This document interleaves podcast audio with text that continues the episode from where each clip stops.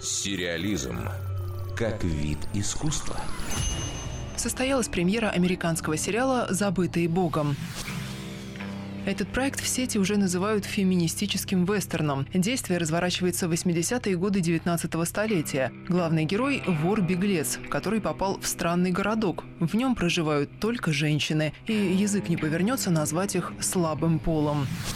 Тем временем по следу парня идет инфернальный головорез, и помощь сильных союзников, или в данном случае союзниц, явно не помешала бы. Главную роль сыграл 27-летний артист Джек О'Коннелл. Образ злодея воплотил звезда фильма «Тупой и еще тупее» и сериала «Служба новостей» Джефф Дэниелс. Создатель этого шоу Скотт Фрэнк ранее участвовал в написании сценариев картин «Особое мнение», «Логан» и «Достать коротышку».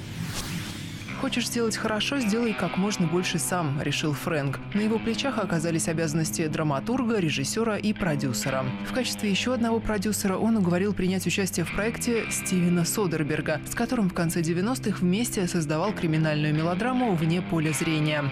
Всего выпущено 7 эпизодов, и продолжения у «Забытых Богом» вероятнее всего не будет. Сериал снимали как длинный фильм, не подразумевающий сиквелов.